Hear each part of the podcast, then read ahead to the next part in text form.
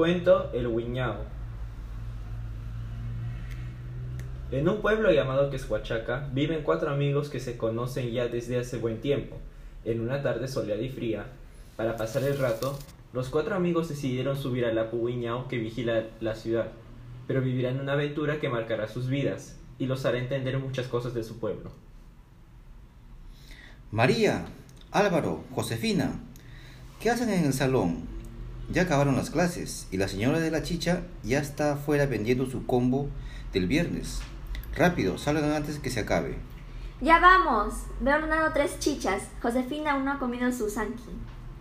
María, Álvaro y Josefina salieron del aula y junto a Jorge deleitaron el combo de chicha acompañada de papas rellenas. Cuando acabaron de comer, se le ocurrió una idea a, a Álvaro. Chicos, hoy es el último viernes del bimestre. Hay que celebrarlo como se debe. ¿Qué tal si damos un paseo por el Apuñao? Sí, por supuesto. De paso nos llevamos a nuestras casas unos aguaymantos. Pero, ¿podremos subir al Guiñao y regresar a nuestras casas a tiempo? He escuchado que durante el crepúsculo nuestras huellas se borran y no podremos saber la ruta de regreso. Vamos chicos, no se asusten. Son historias que no han dicho las personas del pueblo para no subir al guiñao. Anímense, vamos a ser los primeros niños en poner un pie en el apu de nuestro pueblo. Tienes razón, Álvaro. Podríamos ser los primeros en visitar el Huiñao. Es más, podría ser nuestro reino y fortaleza.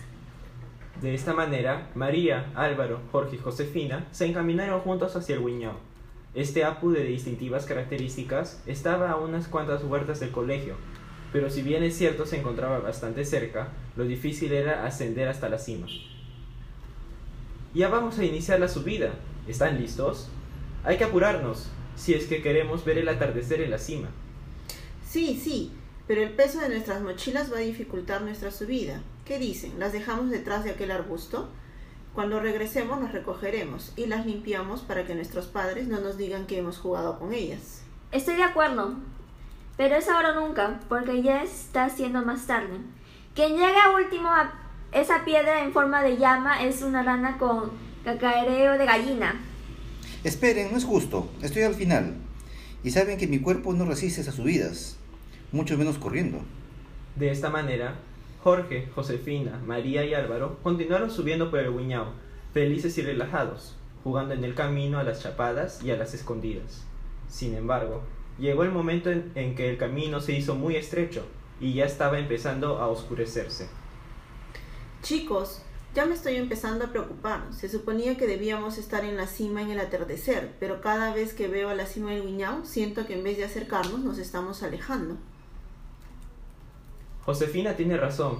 Parece que por cada paso que damos retrocedemos tres. ¿Serán ciertas las historias del pueblo sobre el Guiñao? ¿Qué hacemos? Mientras María escuchaba las palabras de Álvaro, notó que a su derecha destellaba una luz entre los eucaliptos.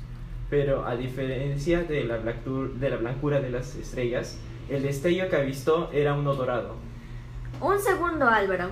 Veo algo entre los eucaliptos. Miren a su derecha y verán un brillo muy extraño. Vamos a ver qué es antes de que se desvanezca. Ya estoy cerca, pero siento que la luz se está moviendo. Esta no es una de tus bromas que haces en el colegio, ¿no? Silencio todos, no se muevan. Yo iré a ver por qué se mueve la luz. Josefina siguió avanzando para averiguar por qué la luz se movía, y al ver de forma más detenida, se dio cuenta que la luz llevaba a una cueva, que ningún ciudadano del pueblo había mencionado antes. Chicos, hay que seguir la luz dorada. El camino donde estamos es muy estrecho y se pondrá al parecer peor. ¿Están de acuerdo? Sí. Además, ya está cayendo la noche y necesitamos descansar en un lugar más cálido, como en aquella cueva. Pero no nos quedaremos allí para siempre. Nuestros padres deben estar preocupados. Yo creo que nos deben estar esperando. Está bien, nos quedaremos en esta cueva para descansar, pero eso sí, no hay que separarnos. Los cuatro amigos entraron a, una, a la cueva, que tenía una característica en particular. Estaba hecha de silla rosado, una piedra escasa en la zona. En la cueva extrañamente hacía mucho calor, y aprovechando el calor, los, los amigos usaron sus chompas como colchones para estar más cómodos. Sin embargo, estaban interesados en saber por qué hacía tanto calor en esta cueva. Hasta hace un rato Josefina vio una luz moviéndose. ¿Qué habrá pasado con la luz? ¿Se habrá adentrado más en la cueva? A mí también me pareció muy raro. Deberíamos investigar. De paso que nos ventilamos un poco, porque el calor dentro de esta cueva se siente como el de Chulucanas. Vamos avanzando entonces, no hay tiempo que perder. Pero antes, miren a la izquierda. Veo unas pinturas rupestres. María tiene razón, ya las veo. Es más, aparecen unas personas con taparrabos entrando aún más en la cueva, hasta llegar a algo dorado. ¿Creen que nos estén diciendo que hagamos lo mismo? Quizás nos estemos indicando qué hacer. Hay que adentrarnos en la cueva, a ver si encontramos lo que aparece en las pinturas. De esta manera, los cuatro amigos se adentraron en la cueva. Ya iban una hora dentro, y el calor se hacía cada vez más fuerte. De pronto, vieron entre unas piedras una caja de madera gastada, pero que contenía un tesoro perdido, tumis de oro y una mascaipacha de plata. Chicos, miren, cuántos tesoros. Si es que no me equivoco, es un tapado. Dicen que cuando se toca el tesoro de avaricia se apodera de nosotros. Aquí llevaron al Museo del Pueblo, antes que alguien más se lo lleve.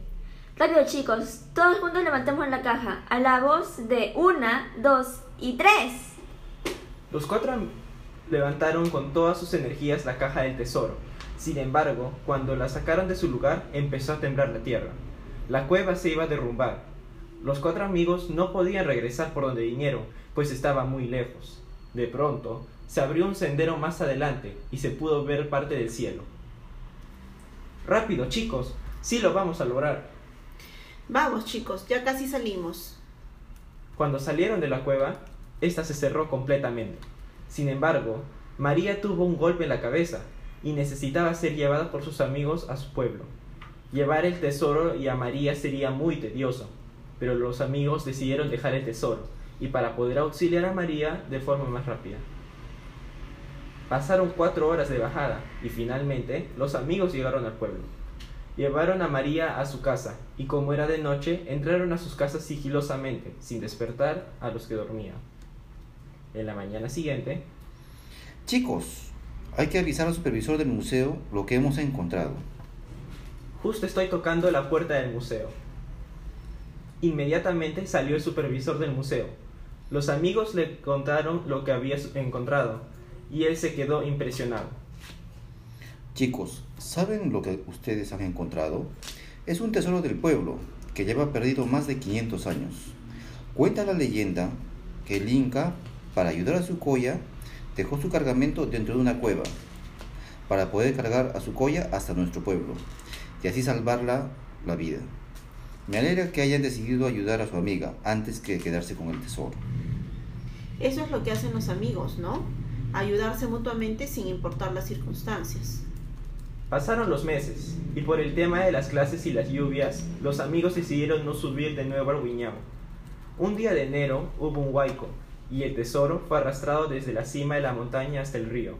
Más adelante, María encontraría el tesoro en la ribera del río, y junto a Jorge, Josefina y Álvaro se obsequiaron al museo, donde se exhibe para todo el pueblo.